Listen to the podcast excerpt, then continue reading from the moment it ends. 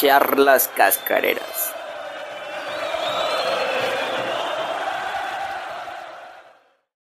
Hey, ¿qué onda mis supercampeones? ¿Cómo están? Espero que estén bastante bien. Yo estoy muy feliz, muy bien de estar aquí, contento.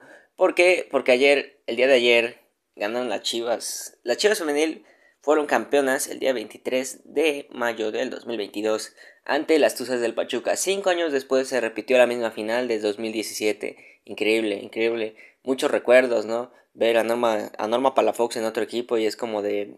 Bueno, ella fue una jugadora que nos dio muchas alegrías a los Chivas hermanos.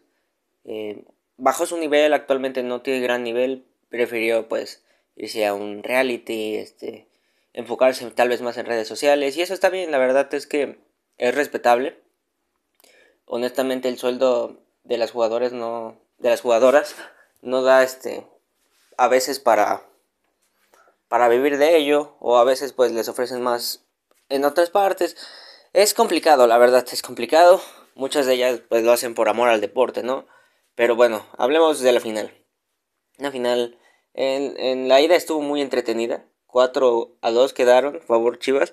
Creo que fue excesivo el marcador. Me parece que también hubo una mano que, que el árbitro no marcó. No recuerdo si era en el área de Chivas o de Pachuca. El punto es que era una ventaja para el Pachuca y después de eso sucedieron dos goles, ¿no? Entonces sí pudo haber cambiado las cosas. Sí, pues la verdad ese detalle eh, fue lo único malo del partido como tal porque pues tanto las Tuzas como las Chivas dieron un partidazo. Eh, Carlin Corral, este, del lado de las Tuzas fue juega muy bien, la verdad yo no yo no había visto tantos juegos de ella. Juega muy bien, por algo jugó tantos años en España y bueno, que, haya venido aquí a aportar a un gran equipo a esta liga significa que está creciendo la liga y que lo está haciendo de una gran manera, ¿no? Con una jugadora de clase mundial. También tenemos a Mónica Ocampo, que es una, una jugadora que, que hemos visto desde hace años. Es una de las estandartes de la selección mexicana, o era. Eh, y nada, dio grandes alegrías al país. Muy buena jugadora. Y pues ahorita ya en sus... No sé si sus últimos años, pero sí de, de su madurez de su carrera, podríamos decir. O, más bien ya de su ocaso. Eh, podemos ver que, que sigue dando, sigue dando la talla, sigue jugando muy bien y nada, esperemos verla ahí mucho tiempo más. Porque, bueno, a mi parecer sí se merece un campeonato. Esta vez no se desvió, pero, pero se lo merecen, se lo merecen, la verdad.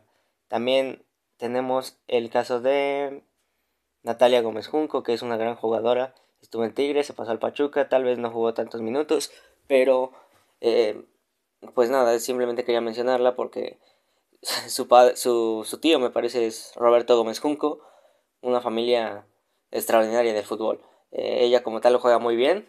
Eh, no sé por qué en, estos últimos meses como el Pachuca no ha sido titular. Pero yo creo que es una gran jugadora. Y como tal el Pachuca tiene muchas jugadoras experimentadas. Y también tiene una gran cantera. Entonces eh, cabe mencionar eso. Y nada, una, un gran equipo. Por el lado de la femenil de las Chivas tenemos un cuadro muy bueno. Que se compone por Anet La Ratita Vázquez, que es una jugadora promesa increíble. O sea, tiene. Ganó su primer título, me parece que a los 14, 15 años de liga. Y ahorita con 19 años gana su segundo. Es capitana de la selección sub-20, 20, sub-20, sí, sub-21. Ella es capitana, estandarte, es titularaza. En el cuadro de las Chivas también es titular. A veces no juega los partidos completos, pero se entiende, no tiene mucho más competencia tiene un carácter increíble, una personalidad muy, no sé, es, es, es alguien que te cae muy bien, ¿no? Entonces, eh, y muy ágil del campo, obviamente. Tenemos también a Celeste Espino, por Terraza, eh, no pudo estar en la final, pero vaya, Blanca Félix lo hizo extraordinariamente. Entonces, este, cabe mencionar que ese detalle me encantó. Chivas tenía competencia o tiene competencia interna muy buena entre Blanquita y Celeste. Entonces, eso, eso es lo mejor. Y no hay rivalidad como tal. Hemos visto que suben fotos donde se abrazan, donde se quieren las dos. Entonces, nada, es lo mejor. Lo mejor que puedes tener es un buen ambiente dentro, dentro del vestidor. Y Chivas lo está consiguiendo. Y bueno, eh, a Cassandra también podemos mencionarla. y a las dos estandartes de este equipo, ¿no? Que serían, bueno, también a Rubisoto, no, no me olvido de Rubisoto que durante gran parte de la temporada estuvo, en estos últimos partidos no por una lesión, pero se fue a Europa, probó suerte con Villarreal, ascendió el equipo y decidió volver al equipo de sus amores a ser campeón, ¿no? A ser campeona. Entonces, nada, seguimos con las estandartes máximas de este equipo, que son este Caro Jaramillo y Licha Cervantes. Dios mío. Jugadorazas, neta, jugadorazas. Si bien en ese primer partido hubo un pequeño error o un error arbitral, eh, me parece que Chivas fue superior en ampliamente superior a su rival, entonces como tal no podríamos decir que no merecían ganar. Entonces jugaron un gran partido, en especial Caro, siempre dándolo todo en la cancha, corazón y no solo eso, una buenísima técnica, ¿no? Le pega extraordinario al balón. Entonces, ella es una jugadora que ella y Licha, ¿no? Que ya se merecían el campeonato desde esa vez que fueron contra Tigres, me acuerdo, hace un año fue la final femenil en el estadio de Tigres, pero no la lograron conseguir. De hecho, fue un partido algo triste porque sí se estaban recuperando de, la goleada que les habían metido, pero pues al final no lo lograron. Eh, incluso Tigres metió más goles, pero dieron todo, dieron todo y nada. Ahí muchos podrían incriminar a, a Blanca Félix porque pues fueron algunos de sus errores los que cometieron los que, los que provocaron los goles, pero bueno, Licha, estaba hablando de Lichigaro, pero bueno, eh, sí, Blanca Félix se recuperó de ese golpe, de esa caída, y nada, dijo que le merecía, que le debía ese trofeo a la afición, y no sé si sea cierto, pero, pero ya lo repuso, entonces, nada, Blanquita es una gran portera, una extraordinaria portera. Y bueno, hablaba de Licha y de Caro ellas dos siempre, siempre han estado aportando asistencias, goles, asistencias, goles, creando juego, incluso defendiendo. O sea, son unas jugadoras que te dan todo, te dan todo en la cancha, multifuncionales. Entonces, y bueno, Licha siempre haciendo su trabajo, ¿no? Ella es una goleadora nata, 18 goles este torneo, todo, todo el torneo, incluyendo fase final, entonces 18 en 19 partidos está cabrón, ¿no? Eh, y nada, increíble jugadora. Pero bueno, Sí, eh, lo que iba es que ellas me parece que ya merecían el campeonato como tal. Me parece que ambas habían sido campeonas antes, no recuerdo. Sí, Licha ya había sido campeona en Monterrey y claro en Tigres, me parece. Me parece, pero bueno, en Chivas eh, ambas son amantes de las Chivas, son este, aficionadas desde, desde pequeñas del rebaño, entonces este, este título les debe saber como gloria, ¿no? Entonces, nada, eh, se lo merecían, pero el equipo, el plantel todavía no estaba maduro.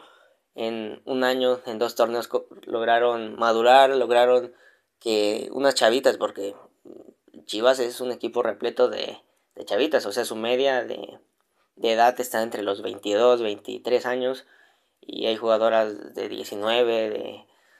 No, no sé, es, es una combinación entre juventud y experiencia que ha logrado que este equipo se consolide y una gran final porque se enfrentaron ante un rival que sí tenía también los méritos para, para jugarla, ¿no? Y pues nada, hablando de Blanca Félix, pues ella, ella logró parar ese penal decisivo a Charlene, entonces, no sé, digo que tiene un mérito grande, un mérito grande, eh, y nada, qué bueno que se llenó el estadio, ojalá que esto provoque que más gente vaya más seguido, porque bueno, eso hace los resultados. Cuando la gente ve resultados, eh, se compromete y, yo creo que estas chicas van a seguir haciendo cosas grandes. Y nada, imagínense si reforzando el equipo. yo digo que podría venirse el bicampeonato, pero bueno, no hay que hablar de más, hay que esperar y hay que, no sé, campeón de campeones es lo que sigue. Y veamos porque se enfrentan a un Monterrey que también es un equipo increíble. Entonces, Esperemos un gran partido, un partido lleno de alegría, de goles, de sensaciones que nos hagan que nos hagan disfrutar de este bonito deporte, ¿no?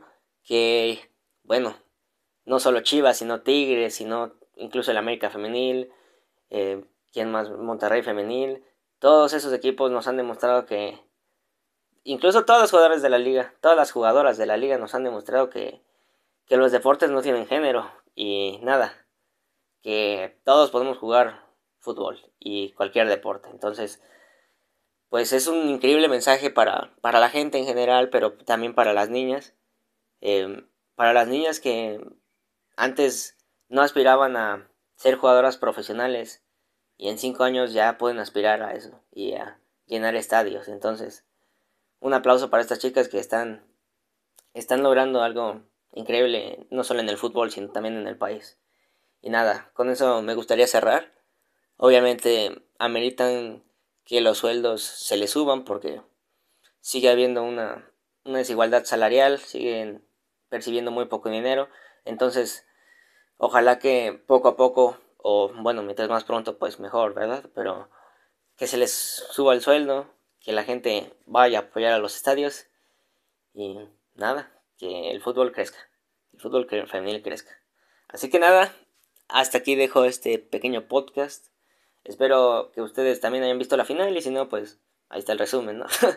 y nada, que, que, consuman el fútbol femenil. Es un bonito deporte. Es ese fútbol, pero tiene sus sensaciones, tiene sus sensaciones diferentes. Y nada, eh, ojalá lo vean, ojalá les guste y, y apoyen esta liga tan bonita. Así que esto ha sido todo y hasta luego, adiós.